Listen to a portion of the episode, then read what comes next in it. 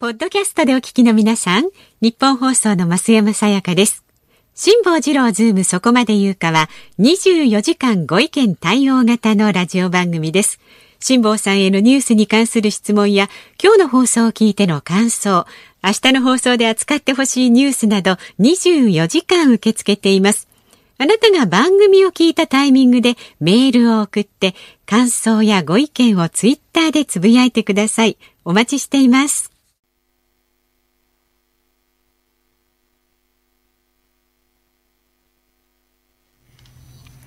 11月26日木曜日、いい風呂の日です。時刻は午後3時半を回りました。FM93、AM1242、日本放送、ラジオでお聞きの皆さん、こんにちは。辛坊治郎です。パソコン、スマートフォンを使ってラジコでお聞きの皆さん、そしてポッドキャストでお聞きの皆さん、こんにちは。日本放送の増山さやかです。そして木曜日は、こんにちは日本放送の飯田浩二です辛坊治郎ズームそこまで言うか。この番組は月曜日から木曜日まで、冒険心あふれる辛坊さんが無邪気な視点で今一番気になる話題を忖度なく語るニュース解説番組です。あの、昨日までとそこのキャッチフレーズが変わってませんか、微妙冒険に。心あふれ昨る。日ここ何だったんですか、昨日までは。無邪覚えて気、ます？あ好奇心あふれる。無邪気な視点はそのまんまですよね。まあいいや、何年ももう。いやまあ冒険心あのね冒頭で11月26日いい風呂の日と申し上げましたけど、はい本当にそういう記念日があるかどうかは知りませんこれなんでこう今ふと喋りながら11月26日って言った瞬間に思い出したんですけど、ええ。あのだいぶ前にある知り合いがですね私の誕生日はあのいい風呂の日だから覚えといてって言われてですね。それをふっと思い出したんです。あおー11月26日は本当にいい風呂の日かどうか知りませんけれども。いい風呂の日ですね。あいい風呂の日で日すか？本浴用剤工業会が、えー記念日協会に登録をしたそうでございまして、抑揚剤って何ですか？あのお風呂に入れるやつですか、ね。ええええ多分。ああ私入浴剤に関してはね、え禁断の話があるんです。え 大丈夫ですか？妻にも内緒にしてた禁断の話があるんですけどいやほうほうほうほう。ちょっとこんなところで喋ると最近どうもこの番組をですねええかみさんが聞いてんじゃないかっていう噂があってですね家に帰ると怒られることが結構頻繁に出てきてですね。夫婦の話をなんであんたネねラジオで人の悪口ばっかり言うのとか別に俺悪口言ってない。心温まる話はしてるつもりなんだけど悪口言ってるつもり全然ないんですけど結構家でねこの番組がクレームの対象になるんですよ。あらまあ、じゃあ奥様に向けて何かね。はい。ねえそうですよ、ここで一つ愛を、うんうん。愛の一つそうですよ。もささやいてみたらどうですかこれ。お世話になってます。本当にやってる。業務連絡。いやいやいや、いや、それで言うとね、はいはいはいはい。これ、あの、明日のメールマガジンにさらっと書こうと思ってるんですけど、何ですか？あーまずそもそもですね、その前、その話の前にですね、ええ。飯田君、はいえーいろいろあのご迷惑をおかけして申し訳ございません。いや、ちょっと見ましたっていうか、聞きましたっていうかですね、ちょっとどういうことですか、えまた船をこぎ出すらしいっていうですね。いやいやいやいや、飯田君知ってたでしょ、うすうす。飯田君は感性がさ、鋭いからさ、いやもうこのさ、そろそろ行くつもりだなとか分かってたでしょ。さすがに、さすがにオリンピックは見てから行くんじゃねえかなっていうふうに思ってたんですよ。オリンピックなんか分かんないでしょ、来年あるかどうか。いやいや、まあね、でも一応今のところあるとされているし、まあオリンピック、オリンピックみたいだろうな、辛坊さんはと思っていたので。だってチケット取れないんだもん。いや、まあね、確かにね。いや、それはあチケットのカートに入れ取れないどこたまんま。ろかチケットほら、はいチケット取れないどころかチケットが販売になるかどうかなんか分からないでしょ来年まあそうですね。うん。今抑えてるチケットもどうなるかわかんないですけど。いや、そうだ。あれ、いつ決めたんですかそういう話って。えーね9月27日、9月27日、はい、9月27日は日曜日でしょ？多分9月27日に日日曜日に決めたんです。みんな今大わらわでカレンダー探してますから。あのカレンダー探す。のカレンダーをね、話さなくても大丈夫探さなくても大丈夫です。けどね、あ9月27日日。9月曜日。27日の日曜日に決めたんです。それはもうね、はいあの最終的に決めたのはその日なんです。その日何があったかというのをですねはい。知りたくないですか？知りたいいや知りたいですよそうでしょう、明日のメールマガジンに詳細に書こうと思っております。それはここであれ完全ね。にそれ、そうですよ。ルスマーケティングだどころか、本当ですよ。もろもろマーケティングじゃないですか。ちょっと貢献してくださいここにも。そうですね。いやいや、わかりました。じゃあ、あの、これに関してはですね。えー来週以降、あの、番組で詳しくお伝えするということで。わかりました。ねあそうか、そうするとあれですね、12月の第2週ぐらいに大事な1週間があったりなんかしますんで。そこまで引っ張るんですか？まあ12月の第2週に。第三週間あ、それか、そうか、いわゆる聴取率を調べる習慣というやつが 12月に来るわけですね。大事な習慣が来ますからね。いや、だけどね、メルマガに書くのやめてください、そしたら。いや、そうじゃなくてですね、それちょっと本音のところでですね、今ちょっといろいろ考えてることがあって、聴取率習慣とかって別に関東だけであるわけじゃないわけですよ。関西でもあるんですよ。で、関西で私ね、あの、なかなか大きな声では言いませんけれども、ラジオ番組を複数持ってるわけですよ。そうですね。そうするとそのラジオ番組複数持ってるところで当然のことながら、うん、あの聴取率の調査週間に向けてですねこれはまあテレビと違うのは、はい、あの聴取率のラジオの調査頻度が関東と関西は全く違うらしいですね。あそうですね。関西の方が、うん、えー、少ないんですって数が。それでまあその少ない数の聴取率調査週間みたいなやつがなんかありそうだって話でですねそこに向けて頑張っていきましょうみたいな話をこの間からされててですねこれ切なくないですか？切なくなんか私ねすごい切ない気持ちになってですね、えー、いやみんな一生懸命頑張ってんのに、うん、これなんかなんか敵前逃亡みたいな感じがするじゃないですか。いやいやいや。なんかすごくねなんか心心が痛んでですね。頑張ります。何でもしますって言うんだけど何でもします。頑張りますはいいんだけどその先そんなに頑張ったところでとこう。思ったりするとよくないですね。いやいやいやよくないですね。本当によくないと思うんだな。一生懸命やらなきゃいけないと思うんですけど。素朴にですね、飯田さん、今回の若干の騒動に関して、飯田さんが聞きたいこととかなんかあれば、もうあの素朴にお答えします。ちょっとちゃんとしたこと聞いてくださいね。ちょっとそう言われるとものすごくドキドキしちゃうんですけど。いやあのえ決めたの9月27日なんですか。はい、9月27日日曜日に決めました。日曜日に。えそれまでは全く考えてなかったんですか？あそれまではですね、はい、あの考えてたんです、考えてたってのは、2013年に前の船を沈めたじゃないですか、2013年にヒロさんという目の見えない方と一緒に太平洋横断す。る、はい、あそれで言うとね、ええこれちょっと今日ツイッターで書こうかと思ったけども書くの面倒くさかったからじゃなくてうんタイミングがなかったからっていうか忘れちゃったからなんですけども、えー、ほら今回のことでいろいろ書き込みくださるじゃないですか、えー、私は基本的にですね、あのどんだけ誹謗中傷を自分のツイッターに書かれたところで、うん、ブロックは絶対にしないと、うん、もう皆さんにも言論の自由があるから好きに書いてくださいねっていうスタンスなんです、うん、だから一人も今まで私が関わっているツイッターで、えー、ブロックした人はいないんですよ。だから皆さん自由に書けるんですね。で自由に書いていただくのは構わないんだけど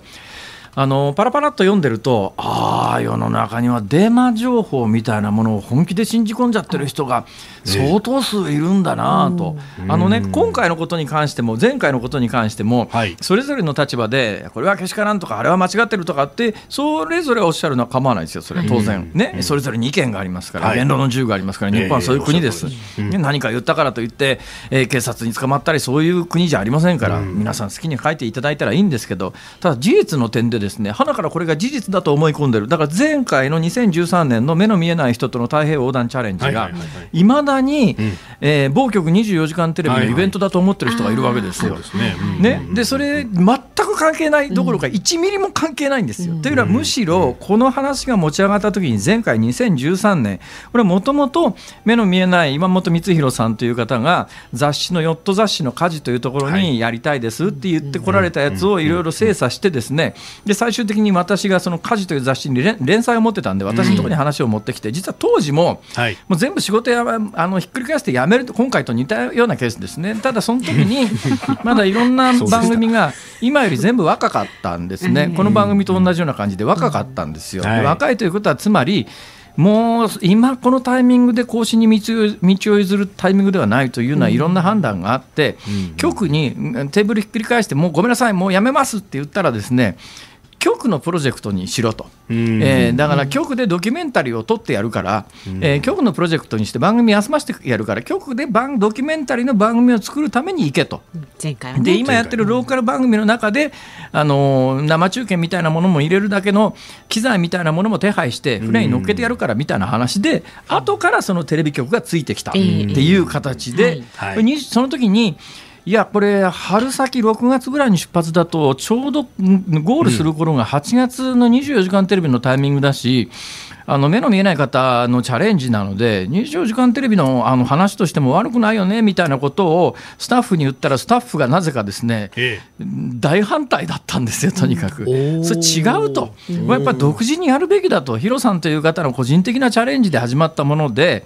単にテレビ局が後ろからくっついていくだけなんだんだなだけなので、テレビ局が前面に出るような形でこのイベントをやるべきではないっていう意見が圧倒的だったんですよ。ね、その関西のスタッフでは。はい。ええそれええで、じゃあまあそうだよね。って、私もさ最終的にっていうか、まあそうだよねっていうことがあったんで、24時間テレビとは1ミリも関係ないんですよ、これ。うん。で1ミリも関係ないのに帰ってきて失敗して帰ってきたらですよ、はい。その某クソ週刊誌がですよ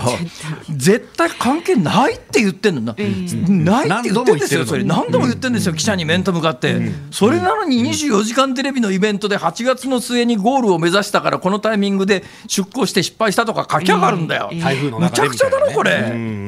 でそれをいまだにあ信じてあれは24時間テレビのイベントだったんだと思ってる人が世の中にこんなにいるのかと、はい。だから情報って恐ろしいなと。だからいっぺん頭からそれ信じ込んじゃうと、そこからなんかあの自分の頭の中で修正できなくなっちゃってるんだろうなと。だからあの申し訳ないけれども今回ね、えーどんな意見をお持ちでも構わないですよ。うん。だけど少なくとも前回のうんイベントが24時間テレビというものと何か関係があったと思ってる人がいたら、その方は申し訳ないけれども自分の情報源であるとか自分がそれを信じるに至ったプロセスみたいなものを自分の中でぜひ精査していただきたいと。そうじゃないと他のデマ情報にも簡単に騙される可能性があるという、私はね情報すごい恐ろしいなと、うん。今回のことで改めてそう思いましたね。あの会見、僕もあの深夜にえー吉本の東京あ本社行そうですね、きましたけど、あの私が失敗して、あのにえー2013年6月21日深夜、はい。ええちょうど10時半、報道ステーションの途中、あこの間、古舘さん来た時この話になりました。ね、あの時に、そうなんですよ、目の前、パって見たら、飯田君いたんだよ、そうそうそう飯田君だと思って。た。忘れもしない、あの時ってねそうそう宴会の最中だったんですよね。アナウンサールームの宴会の最中に、そう、あの自衛隊の知り合いとかから散々こう電話とかいろいろ連絡が来て、どうやら助かったらしいみたいな感じで。いや、で、その時にねあの会見の時に、いや、ええ。やっぱ次チャレンジするんですかって記者さんに聞かれた時に、できるわけないじゃないですかって、確かにあの時はそうだろうと思ったんですけど、こええれ7年ある心境どこら辺で変わってきました？ああのーぶっちゃけあれ、嘘ですからね。やっぱりな。嘘って言っちゃうとまた何か言われますよ。そうですよ。また、またこれ、嘘じゃないですこれ、そう、心の中では週刊誌記者聞いてますからね、あのきっと。心の中ではですね、あの時あのよく VTR 見ていただいたらいいですけれども、えどの口ねどの面下げてそんなことが言えるんだと言ってるわけですよ。あの瞬間は本心どのだったこと面でしょ下げてそんなこと言えるんだということははい言いたいっていうことでしょ、イコール。飯田君、日本語としてはそうじゃないか。まあまあ、まあ確かにね。え？いや、まあまあまあ、そう。いや、あのタイミ時ングではね実はですね、これもあんまり表に出てませんし、言うような話でもないんですが、あの時あの救助してくれた自衛隊の方とはですね、その後、割と交流があるんですよ。で、えー実際にあの救命ボートに乗って、私のところまでいらっしゃった方って、本当、命がけですからね、今から考えてもぞっとしますよ。私ねあの全部の救助劇ありましたね、だから、まあ、私、本に自己責任という本で、ええ。あの時何があったか詳細に書いてます、でまあ、やっぱり一番恐ろしかったのは、救命いかだをもしかすると流出させるかもしれないという局面が、一番の怖かったタイミングなんですけれども、あのその怖かったっていうのは、後から考えてぞっとするという意味も含めて怖かったんで、リアルタイムで一番怖かったのは、救助された後あの2人のレスキューの方が乗る救命いかだから出た時のゴムボート、本当に小さなゴムゴムボートに15馬力のエンジンが1つついてるだけなんですよ。はい周り真っ暗で3メートルの大波がザッブンザッブンの太平洋上で目的とすべき US2 が見えないんですよ。どこ帰ったらいいか分かんないっていうこの恐ろしさはないですよ。だって周り何にも見えないんだもん。で助けてもらったはいいんだけど。おいちょっとこれどこ行くの？この真真夜中っていうかまあ夕方で日大没で。だからあの時のレスキュー隊員は怖かったと思いますよ。でどうやって助かったかというとええその波がありますよね、はい。波の頂点に向かってエンジン全開でその小さなゴムボートが登っていくんですよ。ごそれなんでかっていうと、ええ波の頂点に立たないと視野が開けないんですよ。でバーンと波の頂点に立った瞬間に真っ黒な海をこう凝視すると、遠くの方に翼端灯ってありますよね、あー赤と翼の青緑のやつ。こについてるそれからストロボライト飛行機積んでますよね、はいはい。それが一瞬見えるんですよ。ほんでそれで場所を確認すると次の瞬間もう波の底に沈みますよね救命ボートは。そうすると何にも見えなくなるんです。で次にまた波の頂点に向かってまっすぐ登っていくんです。でその時にあのそのレスキューの方にですねこれなんでわざわざ波の頂点にまっすぐ登るんですかって聞いたらちょっとでも斜めに登ると、はいはい。ひっくり返される可能性があると。そうですね。腹見せた瞬間にひっくり返った瞬間にエンジン止まると。エンジン止まったら全員死ぬと。だから絶対にこの救命ボートをひっくり返さないように操船するためにはどんだけ怖くてもあの波の頂点に向かってまっすぐ登っていくしかないんだって。レスキューしてくれた自衛隊の方が教えてくれてですね。だけどこれはそのうん太平洋のど真ん中で暴風の中でそれはまあね申し訳なかったなと思いますよ、あれが実は本当はリアルタイムで一番怖かったですね。今思い出してもゾッとしますねだって私助けてくれた後のはい。レスキューの2人の方の1人がですね、あの助けてくれた後ですねその服を脱ぐんですね飛行機の中であー US2 の中で。ではい。服を脱いでる最中に訓練でもありえへんって一言おっしゃったんです。いやだから訓練でもそんなとところないわけです。だから実際にこれ本当に US2 から出てったはいいけど戻ってこられるかどうかわからない。その戻ってきた時もね これが本当に恐ろしかったのは4発のプロペラはい。目の前プロペラあれ左っ腹のところにドアが開いてはい。そこから救命いかだをこう回収するんですけど後ろ左後ろから飛行機に接近するわけですよ。その目の前にプロペラ回ってんですよ。あこれ勢い余ってプロペラにはい突っ込んじゃったら。バラバラになりますからね。その数メートル手前で止まって着岸っていうかその飛行艇に横付けして上がらなきゃいけないんだけどその目の前に回転してるプロペラのところにずーっと迫ってた時にいかんまずいこれプロペラに、ま、挟まれたら死ぬと思って。あ怖いですねこれも恐ろしかったですね。だからそういう恐ろしい目にね、はい我々はまあ自業自得じゃないですか、そら、自分たちで言ってるわけだけど、だけどレスキューの隊員の方は、あの自分たちの命さらしてやってるわけだから。これはね、で、後に金払えみたいな話になった時に、私はね、一番言いたかったのはね、あの作業は何百億積んだってね、金には変えられないと。っていう、まあまあ、そんな話をしだすと、あ、ダメだ、これ、オープニング長すぎませんか？いやいやいやいやいや、そう、で、あと一個だけ、あの、あどうぞ。いや、ツイッターでね、番組にも結構いろいろ来たんですよ。辛坊さん、ええ今度は絶対にレスキューしないと自己責任で行くんだっておっしゃってるけど、はあいや、救助は呼んでくださいねっていう激励メール結構いただきましたよ。大丈夫です。絶対呼ばないなんか言って、一言も言ってませんよ。あ、それも言ってないか。本当に人を食ったおっさんだ心な。一言も言ってないけど、気持ちとしては、うーん、ちょっとやっぱりためらうでしょうね。いやいや多分ね。まあでもね命大切ですから大事ですいやだけど私ごときの命一つだったら前回はねまあヒロさんという方がいらっしゃったんでまああれだけど自分一人だったらねまあどうせ死ぬからねいつかね。知ってる？飯田君。何ですか？飯田君は気がついてないかもしれない。飯田君はまだ39で若いから気がついてないかもしれません けどね。え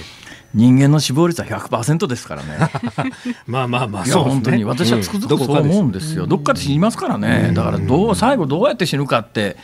まあ、それはね、私はね、つくづく思うんです、あのい今日もね、朝ね、こうぬくぬくのベッドの中で、横でね、大いびきかいて寝てるかみさんがいるわけですよ。その大いびきかいてるかみさんの また奥さんに怒られます腕よをこう腕をこうキュッと抱いてですね、ええあったかい布団の中でこう寝てると、どうせ死ぬならここで死にたいよなと。世界で一番心安らぐところはこの家のベッドの中でお。大いびきかいてるかみさんの腕取って抱いてねこうあったかいなと思ってる。それが一番いいに決まってるじゃないですか。こういう日に限って奥さん聞いてないんですよきっと。ね、今一世一代の大芝居を打ったところで。え 違うんです。違うんです。これまだ続きがあるんですその時に思ったんです。はい、どうしました？わざわざ来年の3月4月4月だってねまだ相当寒いんですよまだ、あの寒い時期にね、えー太平洋を渡って東に行こうと思うと北緯40度ぐらいまで上がらないと風が吹かないんですよ。北緯40度まで4月に上がっていくと相当寒いんですね。で何もわざわざそんな私もともと船酔いがひどいですから 気持ち悪いし船酔いするし寒いところにわざわざ行くよりはこれ家でぬくぬくこのベッドの中で寝てた方がよっぽどいいんじゃないかということでそうですね。そう思うでしょ？そう思いますね。やめた。嘘でしょ？どうも。ちょっと。もう振り回されませんからね、私たちは。必ず言ってくださいね。はじゃあ進めましょう、もうね。さあ、東京今来るなんですか？必ず言ってくださいねってなんだよそれひどい話ですね。しかもこれを東京と大阪をつないでやってそうね、るっていう今日はですね。実はね、そばにいないんですよね、ね、辛辛坊さんは大阪から、我々は東京からで。さあ、えーまず株と為替の動きをお伝えしておきます。東京株式市場日経平均株価3日続伸。昨日と比べ240円45銭高、26,537円31銭で取引を終えております。えー、91年4月以来、およそ29年半ぶりの高値更新となりました。えー、為替1ドル104円35銭付近、昨日と比べ、えー、15銭ほどの円高となっております。はい、辛坊治郎ズームそこまで言うか。この後は昨日夕方から今日にかけてのニュースを紹介するズームフラッシュです。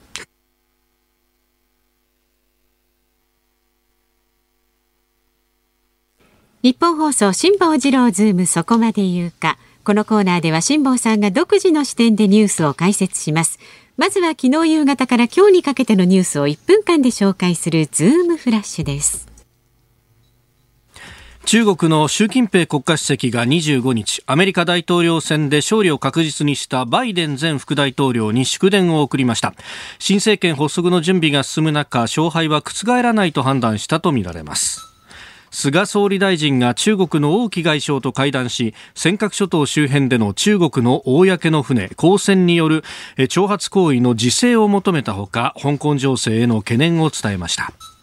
アメリカのトランプ大統領が自身のロシア疑惑をめぐって偽証罪などに問われたマイケル・フリン元大統領補佐官に恩赦を与えるとツイッターで明らかにしました。憲法改正の手続きを定める国民投票法改正案について昨日与野党が今日開かれる衆議院憲法審査会で採決せず見送ることで合意しました。今国会は来月5日が会期末のため与党は成立を事実上断念した形です。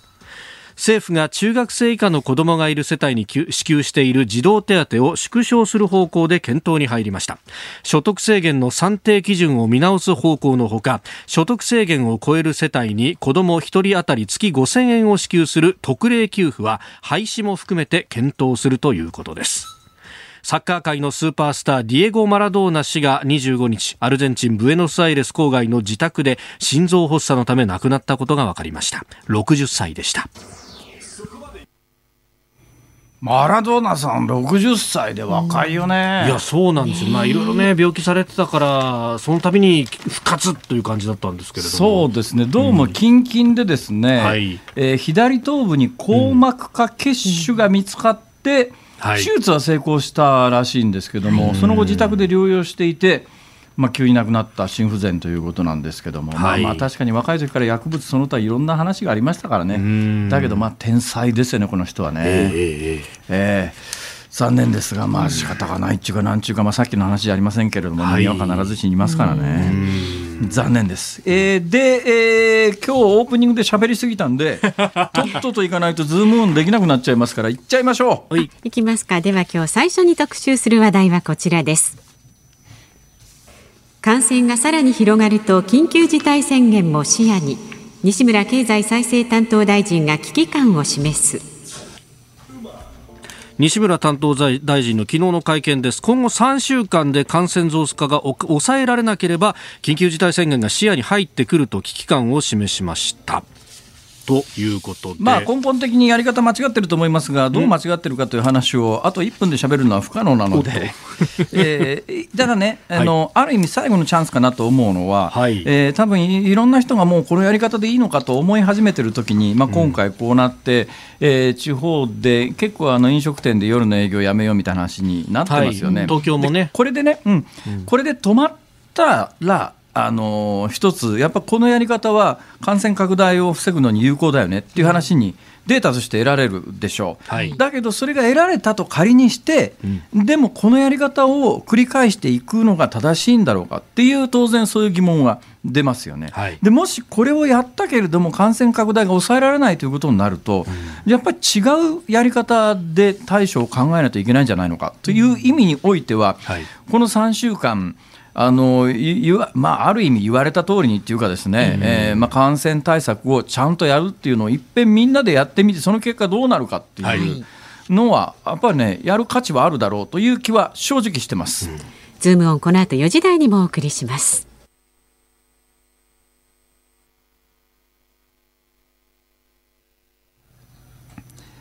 11月26日木曜日時刻は午後4時を回りました。日本放送から辛坊治郎と。増山さやかと。飯田浩二がお送りしております。今日は大阪にいる辛坊さんとこの有楽町のスタジオを結んでリモート放送でお送りしています。お願いします。えー、メールもたくさんいただいております。はい、えー、まずこちらですね。48歳、えー、兵庫県の、えー、川西市からいただきました男性の方です。方ですか、はい、ありがとうございます、えー、いや辛坊さんがいくら渋鎮といっても毎晩レタスとキャベツ作ってるっておかしいなと思ってたんですよ。やっぱり太平洋横断ってお金かかるんですね。ううレタスとキャベツの晩ご飯のお話、費用が膨大にかかる話を節約話で伏線として取り上げるとはさすがでんな辛抱ちゃんと。そうなんですか？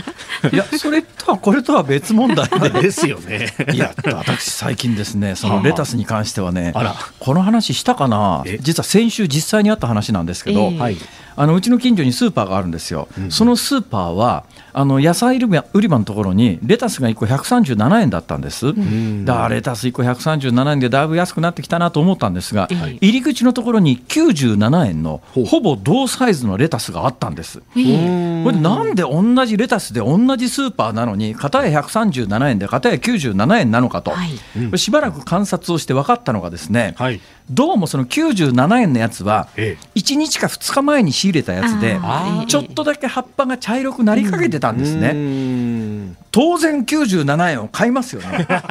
97円を買って帰ってだけどこれ1枚2枚めくってみたら確かにちょっとだけ葉の色が変わってるやつがあるわけですよ。はい、それこれ水で洗ったはいいけれど、うん、んこれ食べられるんだろうけれどもどうしたもんかなと悩んだ私の脳裏にですね、はい、一つの解決方法が浮かんだんですね。そうだそうだ電子レンジでチンしてみようと。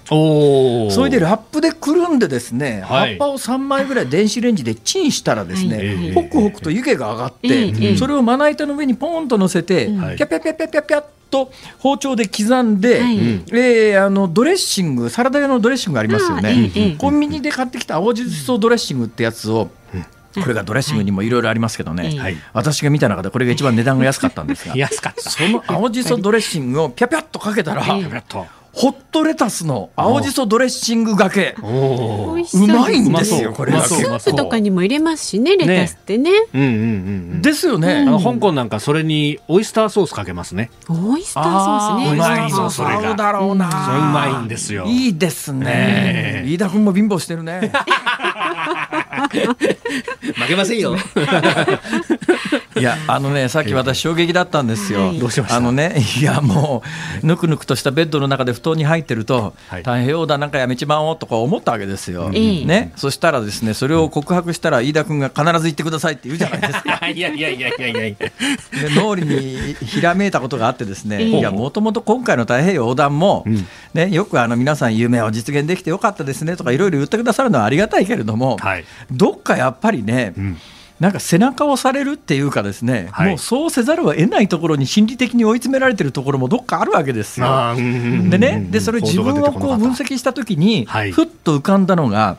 井上康さんっていう大文豪を知ってますか、天平のイラカというね、対策ありますけれども、はい、井上康さんという文豪が書いた短編小説の中に、はい、不堕落都会記っていう本があるんです。ちょっと不堕落都会記は漢字が難しくてごめんなさい。興味のある方、ネットで検索してくださいね。はい、で、これはあの和歌山の那智勝浦のところに、えっと、那智大社がありますよね。那智大社のすぐ近くに不堕落千寺とか穂堕千寺とかっていうお寺があるんですよ。このお寺の住職はかわいそうにね、それどういうお寺かというと、穂堕落信仰って言ってですね、えー、和歌山の南の方のはるか先に、えー、まあ浄土があると極楽浄土があると、そこの不堕落千寺というところのお寺の住職になると、なその何年か後には必ず船で流されちゃうんです。住職は船で流されてその浄土に行かなきゃいけないんですよ。えー、ということはそこのお寺の住職になった瞬間に、はい、何年か経ったら船に乗せられて南の方に流されちゃうと。はいそれである住職がですね、これ実際本当にあった話らしいですけれども、やだなやだなもうこれ住職になっちゃったらこれ南の方に船でああ何年か後には流されちゃうやなと思ってたらやっぱりこう信者の方が集まってきてそろそろ住職行ってくださいって話になるわけですよ。追い詰められるんだけどしょうがないじゃないですか。逃げるわけにいかないんでで自分のところは住職としてその信仰を広めてるわけで、ね、和歌山の南の方の海の向こうに浄土が極楽浄土があるって言って布教してるわけだから行かないわけにいかなくなって。住職も信じちゃいないんだけど船に乗っけられて南の方に流されるわけですよ。たまさか嵐があって嵐があってその浄土に行く前に岸に流れ着いたんですね。そしたら信者さんがもう一遍海の中に住職を叩き込むというひどい話なんですよ。このこの井上康さんの「不堕落都会記」っていう小説ぜひ読んでください。あの正直ね、私結構これ、この住職と心境似てるよなとか、みんなはロマンだとかなんとかって言ってくれるのはありがたいけれどもや、だけどどっかなんかね、行かなきゃいけない心理状態にはなってるんですね、これが。なんか周りから外堀が埋まってってる感じですか？これ。報道出ちゃっただからさっきみたいに、ね、さっきまさに意味軸も私が飯田君が私がましたないですかいやいやいやまさにあの必ず言ってくださいが飯田君のように直裁に言わなくても、同じようなプレッシャーかけてる人が、まあ、私の周りにわんさかいてですね今更逃げられるかと。まあ確かに個人のね、これ判断なだけだから、普通だったらまあ、やっぱりやめましたって言ってもいいのにね。いやだからね、僕、あの、来年の春に一応こう番組全部やめるじゃないですか。ね。番組全部やめた段階で、あの、代表に行きますって言って、そのまま行方をくらまします。私たちは別の方に行っちゃうっていう。そんなのダメですよ。待ってますよ。ほら、ほら、増山さんだって。待ってますよ。だから。いや、待ってるって。みんなして俺、ちょっと。ちょっと今後番組でネタにしづらいじゃないですか。本当ですよ。いやいや、まあそんなこんなで、ね、よろしくお願いします、はい、あなたからのご意見もお待ちしています。メールは z o o m zoom アットマーク一二四二ドットコム。ツイッターでもつぶやいてください。ハッシュタグ漢字で辛坊治郎、カタカナでズーム、ハッシュタグ辛坊治郎ズームでお待ちしています。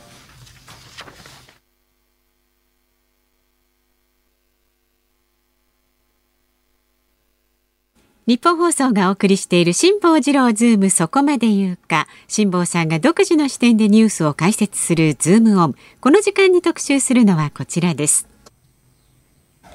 桜を見る会の懇親会安倍前総理側が領収書を廃棄か。安倍前総理大臣が講演、えー、安倍前総理大臣の講演会が桜を見る会の前日の夜に開催した懇親会をめぐって安倍氏側がホテルに支払う費用の不足分を補填した際ホテル側が発行した領収書を廃棄していた疑いがあることが分かりました。この懇親会は2013年から去年まで桜を見る会の前日に東京都内のホテルで開催されていて、えー、政治団体安倍晋三後援会が主催しておりました。安倍前総理側は少なくとも800万円以上負担したとみられ東京地検特捜部は詳しい経緯について調べを進めているものとみられます。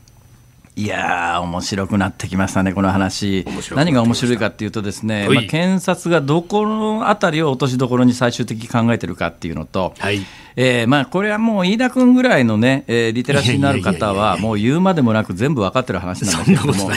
結局のところ、はい。もう検察が今回、まあ、あの読売新聞にリークして、はい。でもう全新聞に一斉リーク、検察がしてますよね、ええ。で検察がこのネタをリークした背景は、はい。やっぱり安倍政権が検察に手つこもうとして、ですね、検事総長の問題であるとか、それから、まあ、検察官の定年延長の幹部検察官の定年の延長に関しては、政権が関与できる。構造を作ろうじゃないかとしてですね、はい検察の大反発と一部メディアの反安倍のまあ、ある意味思惑も含めて、まあ、潰れた、潰れたは潰れたんだけども、やっぱはい。今回、安倍政権が検察に関して関与しようとしたことに関して、検察が相当不快に思ってて、やっぱ今回、なんとかその、これ、もともとはまあ市民グループっていうか、弁護士グループの告発によるものなんだけれども、はい。最終的に今までの、これもう結論から最終的に言っときます、でえー今までのケースだったら、多分なんとなく、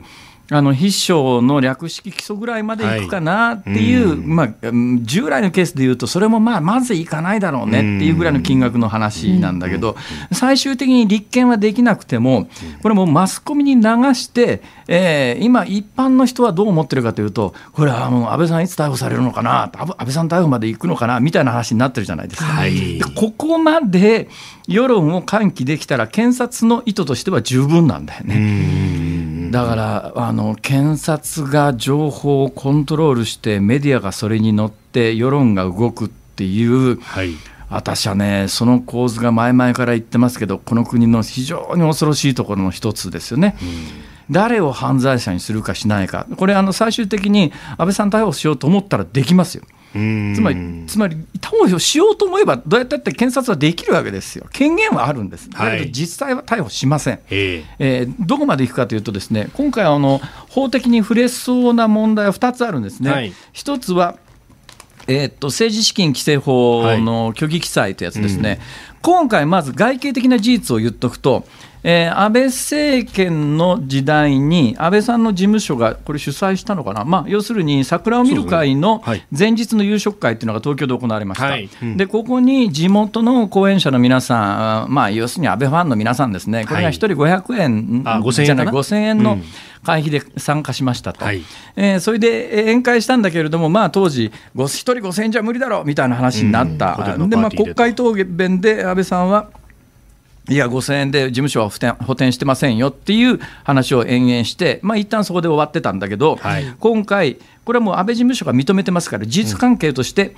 えー5年間で800円か9 800万円か900万円、はい。だから1そのぐらいですね。回あたり、1年に1回として200万円弱、180万円ぐらいの補填を事務所がしてるということですね。で、これ、2つの罪の可能性があるのは、1つは、それを要するに事務所の経費で、えー上げてれば、政治資金規正法上のその虚偽記載にはならないんだけれども、えー規正その収支報告書に上げてなかったと、きまず記載していなかったというのがはい一つの罪だよね。うんでもう一つ考えられるのは、はい地元の人間に寄付をすると、有権者に寄付をすると、これは公職選挙法違反になります。はい。で日本柱なんです、公職選挙法に違反するのか、うん。つまり5000円お金をしかもらってないのに、1万円の接待をしましたということになると、1万円分の寄付になりますから、うん。これは公職選挙法上の寄付ということの違反になります。だけど、じゃあ、この2つ、日本柱が成立するのかというと、まずその寄付の方ですね、これ、立件できないと思います。これなんで立件できないかというと、こはい。れ、検察も多分分かってると思うんですが、寄付になるためには、寄付を受けた側もうん、接待した側も、両方寄付だという認識がないとダメなんですよ。はい。これ地元で、これまあ朝日新聞なんかですら書いてますけれども、地元で今回のその桜を見る会の前夜祭に参加した誰に聞いても、いや、俺は5000円払って飯食ったとはいうふうな認識で、うんそれ以上のものを安倍政安倍事務所に接待してもらったとは誰も思っていないということになると、はいそれが非常に立件しづらい上に、うん。上にですね、どうも領収書2つに分けた理由は何かというと、これは安倍事務所の中でのおそらく共通認識だと思いますけど、飲食に関しては5000円払ってもらって5000円分提供しましたとうん、ところが会場費に関して、はい。この会場費に関して、実は、えー負担することに関しては寄付にならないんですよ。うーん。わわかりますか？飯田君、飯田君言ってることわかりますか、まあ、あの飲み食いさせた分っていうのは実際の接待だけど、会場は場を作ってるだけだから、これが利益供与と認定されるかどうか会場費を政治資金で負担することに関しては、これは合法と見られてます。そうすると、今回、安倍事務所の説明で、はい、まあ、5000円もらって5000円分の飲食は出しましたと、会場費に関しては事務所負担をしましたということになると、これあの、公職選挙法上の寄付にはまず絶対ならないですね、公職選挙法上の寄付で立件するのは無理です。じゃあもう一つ、はい。えー、政治資金収支報告書に記載しなかった罪っていうのがありますが、これは立件可能です。これは安倍事務所自体が、ね、認めてますから、認めてますから、これは間違いなく立件可能です。ただし、ここで立件されるのは会計責任者なんですね。はい、でこれ、安倍さんは会計責任者じゃありませんから、うん。だから最終的に会計責任者が従来のケースでいうと、このぐらいの金額だと、これもなかなかね、大きな声では言えないんですけれども、検察の中に、要するに相場感っていうのがあるわけですよ。えー、この相場感というのは何かというと、収支政治資金規正法上の、えー、収支報告書に記載、どのぐらいの金額記載漏れにすると立件するかっていう相場感があって、実は過去の例でいうと、一桁上なんですね。少なくとも一桁上、場合によったら二桁上。はい、そうすると今回、5年間トータルで800 800万円から900万円ですね、はい、そうするとね、過去の例から言うと、これで立件されたケースはないんです。通常だと、この金額だと、あの要するに収支報告書の修正ってやつですね、修正かけて、はい、えー、訂正しましたよっていうんで、まあ、大体収まるケースが多いんですけども、今回は、まあ、金額的には過去の判例っていうか、過去の、まあ、判例って裁判になってないわけですが、え過去の検察の相場感から言うと、立見する相場感じゃないよねっていうのが本音なんで、最終的に立件しなくても、これをニュースとして報道させることで、十分ダメージをある意味、その検察 VS 安倍政権の報復ができると。い。う、もう見事なあの、見事というべきか、戦略のもとでマスコミにどんどんリークしてますが、最終的に、まあ、法的にやろうと思えば、はい、法的にやろうと思えばね、えー、それを理由にあの安倍さん本人の事情聴取に行くとか場合によったら逮捕することができなかないかというと外形的にはあの事実としてやっぱ800万円の記載漏れがあるわけだからこれに関しては間違いなくあると本人も言ってるっていうか事務所も言ってるわけでじゃあそれ誰に責任があるんだっていう時にまあ、事務所はみんな、いや、いや秘書が自分たちでやりましたって言うかもしれないけれども、嘘だろって言って、しょっぴいてきて、いや、その総理に言われただろうっていうのは、従来のパターンとしてありなんですけど、ただ今回は金額的なケース、面から見ても、あるいは外形的な状況から見ても、検察は多分そこまでやらないと思いますね。だから、おそらくこれは最終的にどこが落としどころかというと、はい、えー、筆書に対して、政治資金規正法上の,、まあ、あの収支記載漏れですね、はい、記載漏れ、不記載というやつで、うん、まあ、罰金刑まで課すか。どうか。うん、っていうのがギリギリのボーダーラインですね、まあ、これだけ報道されて、社会的制裁をすでに受けたみたいなふうに判断する、だけどね、まあ、私はまず一つね、はい、やっぱりあの国会で絶対ないと総理は言ってたわけだから、絶対ないと言ってたことに関して、いや、やっぱりあの調べてみたら、こういう事実関係でこうありこうでしたっていうのは、やっぱりちゃんと本人の口で、まあ、安倍さん本人の口で説明したらいいと思うし、説明しなきゃいけないと思いますよ。だけど同時にうん検察がこれ、本当はこの情報をリークするのは違法行為ですからね、検察は。そうで同じケースがもう最近、これね、はい、目に余るわけですよ、まあ、この間もこの番組で言いましたけれども、朝日新聞に大阪地検が例の財務省の改ざん文書の話をリークして、その後、それが朝日新聞の記事になった後改ざんさせられた職員は自殺をされて、はい、だけど最終的に検察はこれは事件ではありませんって、犯罪行為はどこにもありませんでした。ったってちょっと待てよと、うん、犯罪行為がどこにもなかったって最終的に言う案件を新聞にリークさせて大きく報道させといて自殺者まで出させといて最終的に事件じゃありませんはないだろうそれは、うん。うん、そんなことがまかり通るのかこの国は。それでいうとね、検察の暴走は最近、本当に目に余るのは、広島のケースですよ。はい、広島なんか、ええ、広島でね、今、2人の国会議員が、はい、地元の政治家に金配ったって言って裁判になってますけれども、はい、金受け取った側は全部お咎めなしで、え、でこれは広島に限らず、自民党の、まあ、陣笠議員っていうか、陣笠議員っていう言葉は悪いですけれども、大物じゃない議員さんで、え地盤も看板もなく、とにかくまあ例えば官僚から転身して自民党の議員になりましたっていうような人たちは、地方のその小選挙区の、え範囲の中にある市町村の首長であるとか、え議員であるとかに、まあ挨拶回り、当然のことながら手ぶらではいかないわけで、お金配って、お金配らないと相手にしてもらえない、どんな嫌がらせされるか分からない、票集めしてくれない。現に今回、広島で典型的なのは、はい、去年、あの立候補した人はお金1億5000万円ぐらい。まあ、そこまで配ったかどうか分かりませんけれども、ね、実際どこまで配ったかトータルで、まあ、ともかくとしてあれだけの金を配った結果当選したわけですよ。それあんだけ金配らないと逆に言うと当選はできなかっただろうということで金を受け取って票まとめをするということが地方政界でこの国では当たり前のように起きてると。となるとねこの構造を変えるためには、金受け取った側摘発しなきゃ変わるわけないでしょ、うん、国会議員だって別に金配りたくはないけれども、うん、金配らなきゃ票集めしてくれないと嫌がらせまでされると、で金配って配って配って、その結果、票集めをする集票マシンが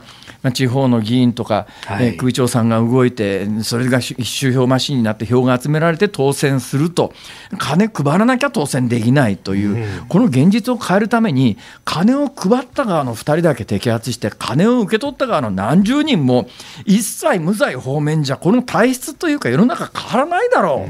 う。うん、飯田君。その通りうんそれなのに今回、広島の件に関しては、金を受け取った側は全員無罪放免、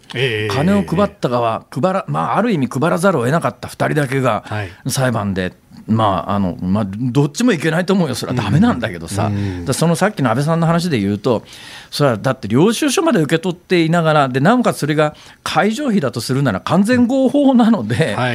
収支資金の報告書に書いておけばいいのに、なんでそれ。たかだか1回180万ぐらいのお金、まあ、トータルで5年で800万っていうから、はい、まあ、なんとなく800万かと思うけど、まあ、毎年でいうと1回200万弱の会場費を、それ収支報告書に上げときゃ何も違法じゃないのに、なんで上げなかったのっていう、でそのぐらいの、多分ね、あのぐらいの政治家になると、そのぐらいのお金はそのぐらいの金なんだろうね。だけどもうそのぐらい、それはそのぐらいの金だろうっていう常識が、まあ、常識っていうか一昔前の政界の常識は、今この国で通用しないよと。それうちは1枚配って、まあ、1枚じゃないけどね、あえて大量だから、だけど1人に対して1枚だけど、うちは配ったって、ねえー、地元の有権者に対する利益供与だって、寄付行為だって言って、大臣クビになる国なんだから、そうやっぱりね、その数百万円で合法かもしれないけども、それはやっぱりね、収支金規正規正法上、それ違法なんだから、それに関してはちゃんと本人が出てきて説明する義務はあると思いますね。だから説明しなきゃいけないと思いますが、だから同時にだけど、今、この世の中で起きてることを見ると、はい、検察が自分の名前は匿名で隠しながら、バーサス安倍政権ということの、まあ、いわゆるある意味仕返しのためにちょっとずつ情報をマスコミにリークして、はい、そのマスコミ情報、マスコミに流されたリーク情報をもとに世論が形成されて、皆さんが今受け取っている情報は誰が何の思惑で皆さんのところに届けようとしてるのかという意識は持っておかないと、なんか気が付いてみたら、なんかあの辛抱の前回のチャレンジは24時間テレビのイベントだったんだよっていう、そういうところをやすやす信じ込むような脳みそが出来上がっちゃうとね、正しい判断ができなくなる。すっげえ恐ろしいことが起きてるよなと、私は実は今回の桜の話見てて、つくづく思いますね、これまたタイミングがね、3連休の最後の日の長官の読売にまず乗ってきたっていうね、で、えー、国会は週明け予算委員会の集中審議で総理が出席っていう、GoTo でこれがメインになるのかと思いきや、こっちだった。はい。検察とか国家権力的に回すとな 恐ろしいぞ。いや、ちょっと待って待って。えー、ここで検察批判をしたのは飯田さんです。そんなことないですからね。9割以上喋ってたんだから、辛坊さん。私は太平洋に逃げます。待って待って待ってて。ねえ遠く行っちゃいますね逃げちゃいますねさあズームをこの後5時台にも お送りします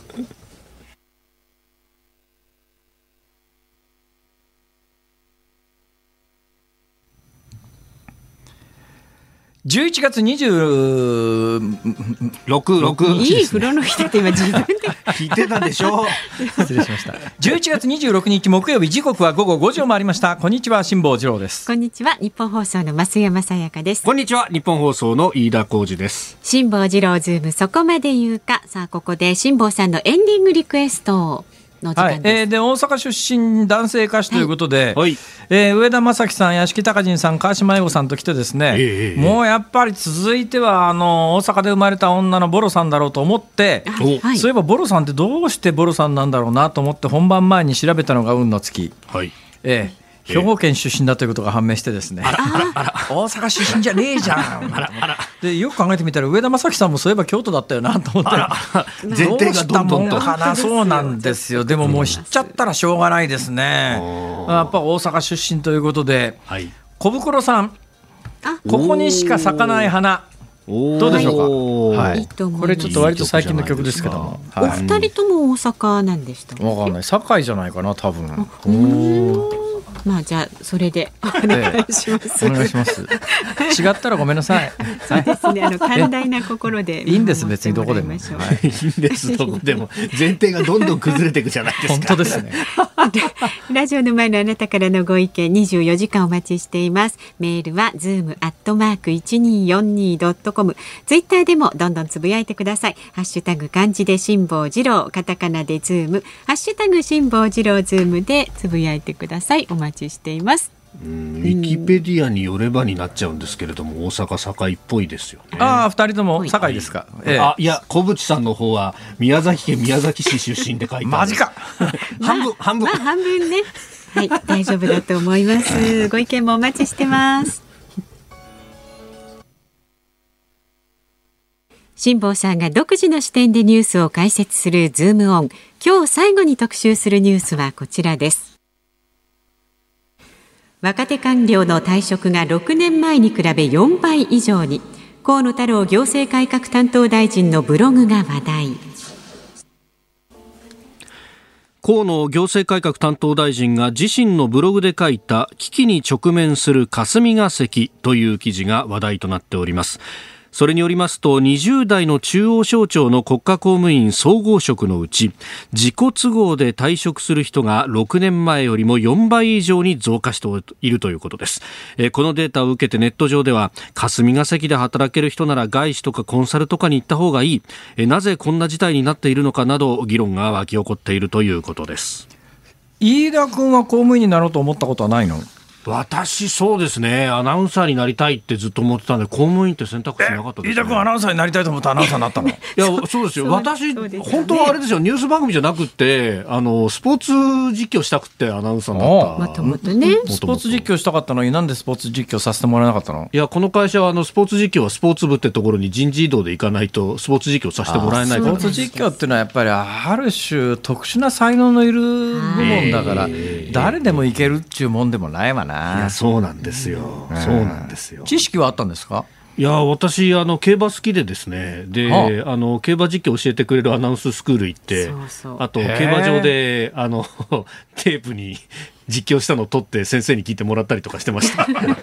船橋競馬とかね浦和競馬とか、えー川崎競馬とかいろいろ行きましたね。競馬実況したいっていう子が入ってきたんだってっていう感じでしたよ。飯田君そうなんだ。はいそうなんだ。今やね押しも押されもせぬいやいや民放を代表するニュースキャスターになる何をおっしゃいますそんなことないでですす本当に。知ってますか飯田君何ですか？あの御社のアナウンス室長はね、はあはあはあ。沢村賞っていう賞がね あのどこのポジションに与えられる賞だか 一昨日まで知らなかったらしいですよ。でもいいじゃないですか。一昨日からちゃんと理解しそてますれあのしかも番組のチーフが集まる会議でもネタになってましたよ。今年の今年の沢村賞はどこのポジションの人が取ったんですかって。ちょっと、すげえなその会話。いやでも沢村賞があるんだったら野村賞とかねいろいろあってもいいと思うんですよ。えー、えー、ほら王貞治賞とかそうそうそう。長嶋茂雄賞とかね。各ポジションごとにね。まあ確かに。そうそうなんでピッチャーだけ。飯田君、はいなんでしちょうゃんと教育しといてください。いやだってサッカー何人でやるか知らない人ですから。ますよイレブンですよイレブン。そういうコーナーじゃないですからここは。そうですね。はいそうですね。あのですよ。えー、飯田君はまあそういうつもりはなかったということなんですけれども、はいはいはい。国家公務員はええ。我々の時に時には上級職っつったんですね。はい。で国家公務員上級職、それから制度が変わったか名前が変わったかで国家公務員一種っていうふうに名前が変わって、ですね。はい。で今は国家公務員総合職っていうんですけれども、多分日本の資格試験の中で最も難しい資格試験は、えまあ、おそらくは弁護士、裁判官、検察官になる司法試験というのがありますね、はい。それと公認会計士っていうのがありますね。はい。で、これよりももしかすると難しいかもしれないのが国家公務員総合職って昔でいうところの上級職、ちょっと前までは一種って言ったやつですが、そはい。こそこの中の特に行政職っていうやつの競争倍率っていうのは、そうですね、5000人受けて50人受かるとか、そういうやつですよね。まあ、今、弁護士の数も一時まあ一時増えて、またちょっと減ってるみたいですけれども、司法試験なんかに比べても、まあ、多分狭き門でええ、相当難しい試験ではあります。ところが、昔はこの試験に通って、はい。で中央官庁に入るともうあっという間に出世していくという、えーいわゆるノンキャリで入って例えば税務署長になろうと思ったらほぼ一生勤め上げてやっとなれるかどうかみたいな感じですけども、はい。えー国家公務員上級職今でいうところの総合職に受かって財務省に入ったら多分20代でどっかの税務署長にはええええそうですね。いけますよね。うん。すごいスピードだよね、試験に一発受かってるだけでっていう話なんだけど、この一発試験に受かってるかどうかが、えー大きな違いで、天と地ほど違う人生と同じ公務員でも全く違う超特急コースというやつですが、で給料は国家公務員だから大したことないですよ。大したことないっつってもね、それなりにあるのは、例えば40ぐらいでキャリア官僚で、政権の中枢に時々ほら、えー秘書官じゃねえわ、まあ、それに近いような立場で行くやつあるじゃないですか、はいはいはいはいあれだとね、やっぱ年収内閣府1000万ぐらいのは前後はあるらしいですけども、うん。はい。それでもまあまあ、民間企業でそのクラスの人材で入っていった場合にどうかっていうと、まあ多分高くないと思いますね。うん一般からすると高いですよ、年収1000万だったら。だけど、まあまあ、同じように民間企業行って、そのぐらいの、まあ、頭脳の人間の待遇となると、もうちょっと高いだろうなって、えーみんなキャリア官僚は思いますよね。んで、昔なら、それがあの報われたのは、まあ、もちろんあのお金のためにあのそういう官僚になってる人たちは大半じゃないと思いますけどね、ええ。まあ、官僚の皆さんは自分の能力を使って日本をなんとか良くしようと思ってなってらっしゃるんだと思いますが、さは去りながら、はい。待遇っていう大きな問題があるわけですよ。一昔もうどうだったかというところのキャリア官僚になるとですね、まあ、確かに国家公務員だからそんなに高い給料は現役世代の時にはもらえないけれども、はい。最後まあ事務次官というこ、ね、公務員のトップに立立たなくても途中でじ事務次官レースというのに外れていくと、まあ、いわゆる天下り、はい。天下り一ついくと、えーまあ大体あの個室と秘書がついて、えードライバーさん付きの車がついて、2年ぐらい勤め上げると退職金何千万円置くぐらいもらって2年間経つと他行って、もうあっという間に定年退職後公務員辞めた後数年間で億単位の収入があるということがあるからみんなやってられたんだけど今もうそれが全部封じられて、まあ、ええ完全に封じられてるわけじゃありませんけれども、まあ、高級官僚の人たちがやってられるかこんな仕事と思うのも無理のない環境になりつつあるなということはあるけれどもでもしょうがないよね、うんそれでもやっぱり頑張ってもらわないと。まあ国会対応とか大変だって話ですよね。ただ国民の側で困るのは今回のコロナの対応にしたって、はいもうちょっと優秀な役人ならもうちょっと違うやり方があるだろうというような時に優秀な人材がいなくなっちゃってると結局迷惑するのがこう国民だっていう構図はありますからね飯田君。いやおっしゃやっぱり優秀な人間に官僚やってもらわないと本当は困るんだよな。優秀な人間が国会国会議員のところに行って怒鳴られまくって帰ってくるって、それで若手がもう疲弊しちゃうっていうことがそれはあれですか、一部の野党がやってる公務員、あの吊るし上げになってると言われてる、その会合のことを言ってますねいやいやいやいやいやいやいや、国政調査権があるっていうのを振りかざしてらっしゃるんですけれどもね。じゃあ、この辺で、以上、ズームオンでした。お送りしているのは小袋でここにしか咲かない花であります、えーはい。大阪出身ね、えー男性ボーカル特集で今週お届けしてきましたけど、はいあれだね、うん。男性のデュオもいいね。いいですね。聞き入ってましたね今辛坊さん。ついに本当ねねよし来週は男性デュオ特集にしよう。おなるほど。なるほど、はい楽しみにしていまます。すいやもうツイッターでも支援さん何この泣けるエンディングソングは辛坊さんの心情かというですね。いやいやいや。本当いや私今別に泣かなねくてもいいっしょ。いや遠ざかる姿に唇噛み締めた今は込み上げる石爆の思いに潤んだ世界を拭ってくれる指先を待っている。何でも重なりますね。ボンボヤー 何やってんですか。やめた。もうやめた。やめたもう。中止。中止。さあまあまあ時間ないです。あ入りました。さあお聞きの日本放送この後は健康あるあるワンダホを挟みまして、5時からは鶴光師匠と美和子様の鶴光の噂のゴールデンリクエストです。はい。明日朝6時からは飯田浩二の OK 工事アップ、うー前統合幕僚長川野おかあ勝利さん登場ですのでぜひお聞きください。はい、えー、アシスタント明日ねあの、はい。内田アナウンサー新人が担当します。登場おはい。願い。しますはい。はい。はい、えーあなたとハッピーもあります。はい。はい。ありがとうございます。お聞きください。ここまでのお相手は辛坊治郎と増山と飯田浩二でした。でした。